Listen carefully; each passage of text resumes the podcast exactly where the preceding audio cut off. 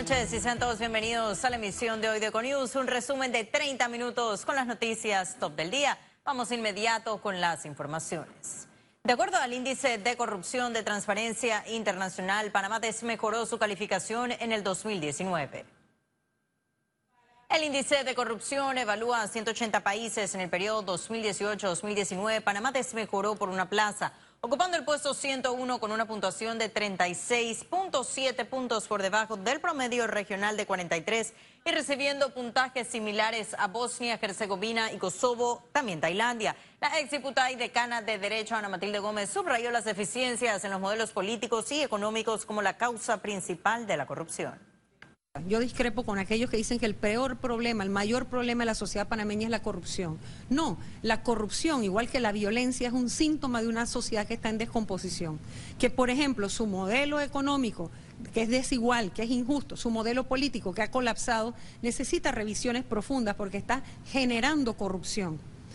¿Por qué? Porque la gente percibe que es tratada de manera injusta que hay un trato injusto, que hay un trato desigual, que aunque yo madrugo, trabajo, hago una fila, tú vienes y entras por la oficina de arriba. Y la Caja de Seguro Social y la Contraloría conformarán una mesa de trabajo conjunta para establecer la ruta para atender los estados financieros de la entidad social. El director de la Caja de Seguro Social, Enrique Lau, y el Contralor General Gerardo Solís se reunieron ese jueves. El comité estará conformado por los auditores y los responsables de la confección de los estados financieros de la Caja de Seguro Social y también el personal encargado de auditarlo y refrendarlo en la Contraloría.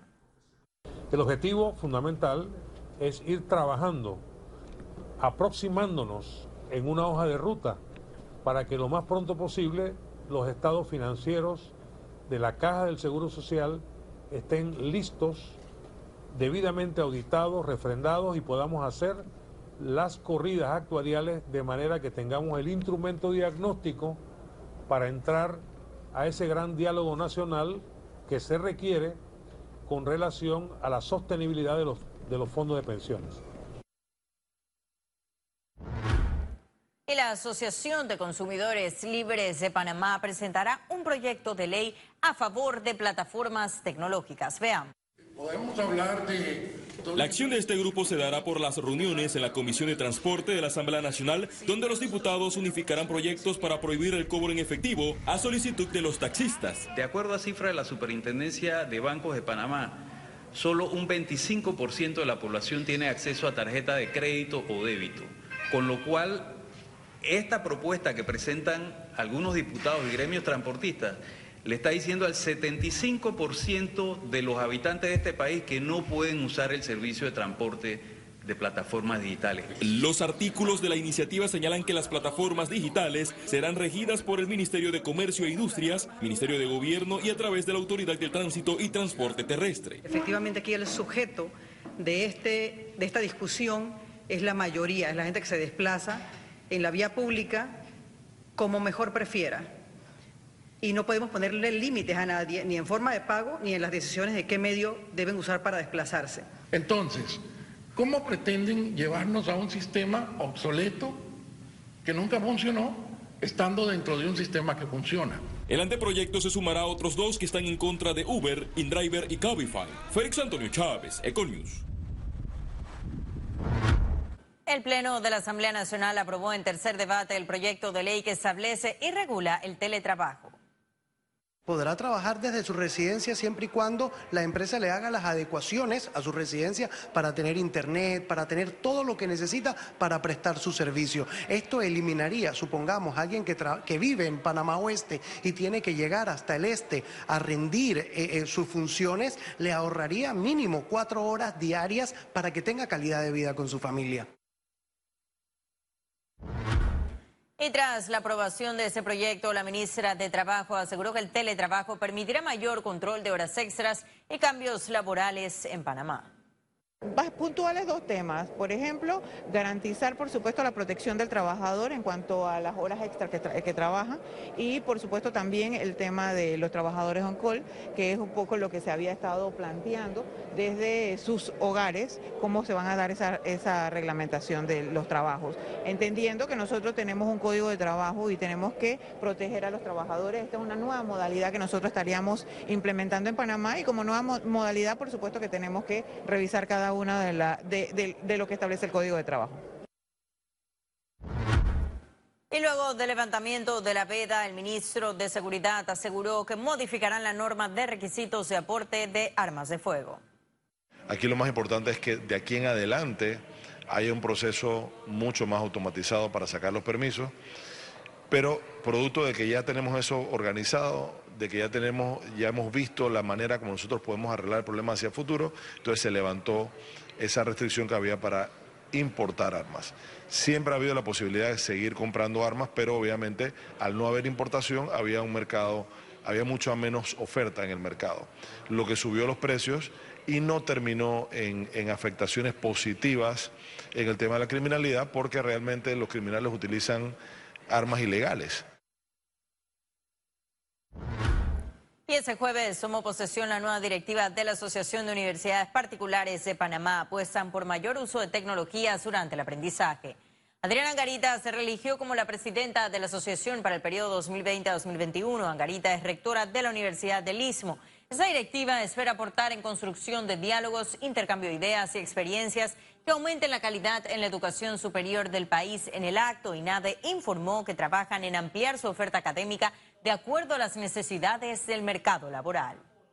La tecnología va a ser un propósito de esta, de esta nueva junta directiva, porque queremos llevar sistemas de información que nos permitan seguir tomando decisiones correctas como país ante la preocupación tan grande que tenemos, que es la empleabilidad juvenil, el impacto de la educación superior y las tasas de empleo que tenemos. Hay eh, oficios y carreras técnicas en donde todavía hay un déficit a nivel nacional. Y en ese sentido nosotros estamos trabajando con eh, el sector productivo que requiere de esa mano de obra con el fin de elaborar los currículos de formación, ¿verdad? Y garantizar la cantidad de participantes necesarios para cada curso que emprendamos. Economía. Los cambios propuestos al impuesto sobre la renta tienen en alerta a empresarios y tributaristas. Aseguran que el proyecto perjudicará más la economía. La propuesta de exonerar del impuesto sobre la renta a trabajadores con salario menor a 1.200 dólares parece no ser conveniente para la economía panameña. Y esto representa para el panameño común de 50 a 60, 70 dólares en su bolsillo. ¿ok? Esos 70 dólares se convertirían realmente en una activación en la economía en la medida en la que los usáramos en consumo que en consumo que no sea alimento, porque recuerda que el alimento está exento del pago del ITBM. Empresarios también criticaron la idea, recomiendan actualizar el impuesto de otra manera. Nosotros necesitamos crear conciencia de que todos los ciudadanos paguemos nuestros impuestos. No pueden haber castas ni privilegios, todos pagamos en un momento dado, desde que el que devenga más poco hasta el que devenga mucho si tú no pagas impuestos porque no estás obligada a pagar ese impuesto de la renta, puede que te interese menos el devenir nacional. En cambio, si tú pagas, te cuesta, te duele y cuestionas más. Por su parte, el proponente de la iniciativa, el diputado Edison Brose, insistió en los beneficios de su proyecto. Es un proyecto de ley que va a beneficiar al 63% de los contribuyentes. Pero esto no solamente va a beneficiar directamente con la exoneración del cero, a quienes ganan 1.200, sino también a todos, porque al ser una exoneración mayor, las personas van a recibir más dinero en su cheque. Esta exoneración sería amortiguada con el aumento de impuestos de licores, cigarrillos y hospedajes. Y la Junta Directiva del Canal de Panamá explicó que el aumento al salario del administrador Ricardo Vázquez se dio tras recomendación de empresas consultoras internacionales. La aclaración se dio luego de cuestionamientos por los 14 mil dólares mensuales a Vázquez, mientras que Jorge Luis Quijano ganaba la mitad de ese monto. Incluso fijaron, fijaron un salario eh, alto, muy alto, y la Junta Directiva, atendidas eh, esas observaciones y esos asesoramientos, consideró eh, otorgar al próximo administrador del canal eh, una suma inferior a la mitad de lo que ellos habían sugerido. ninguno de los aspirantes, ni en la lista larga, cuando había seis aspirantes, ni, ni cuando la lista se acortó, la lista corta, cuando quedaron tres aspirantes, ninguno de los aspirantes preguntó siquiera, ni se enteró de cuál sería el salario que le iba a corresponder. Toda esta actividad no se hizo cuando se eligió al nuevo administrador, que es el actual, se hizo meses antes, casi un año antes de que fuera escogido el nuevo administrador. Conexión Financiera. Crisis de la Caja de Seguro Social, confirmada en la declaración de su director que anunciaba el riesgo de quiebra y que las reservas podrían agotarse para el 2023, son el objetivo de análisis de este jueves en Conexión Financiera. Para ello nos acompaña nuestro economista Carlos Arauz. Gracias, Astrid. En más de una ocasión, en este mismo segmento, hemos hecho más que un llamado de atención a la administración y a la Junta Directiva de la Caja de Seguro Social un respetuoso grito desesperado de despierte, porque desde el año 2005, con las modificaciones a la ley orgánica de la caja, poco más se ha hecho, ya sea por el costo político o por desidia o porque alguien pensó que este problema se solventaría solo.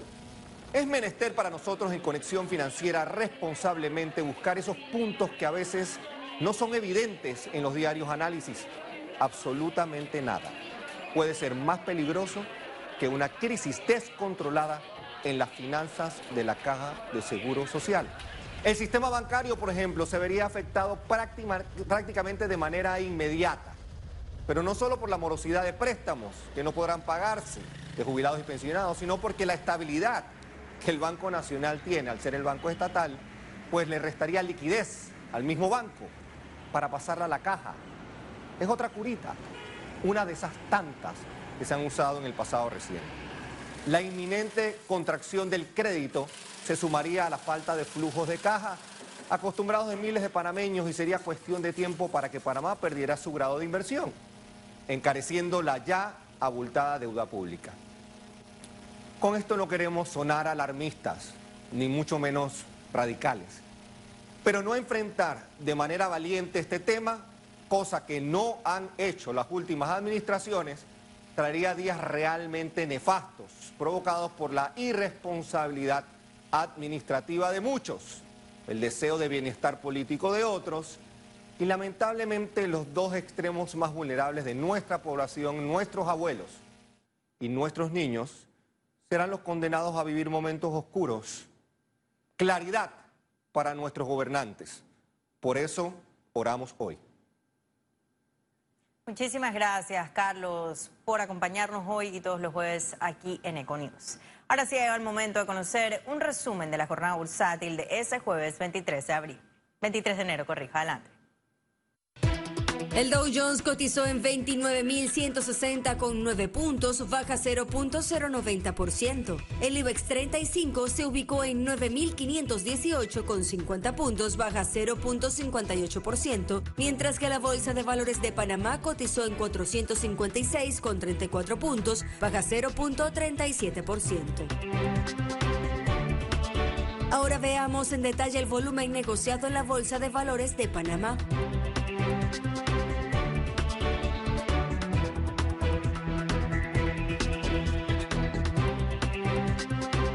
Total negociado 49 millones 783 mil 458 con 24 centavos.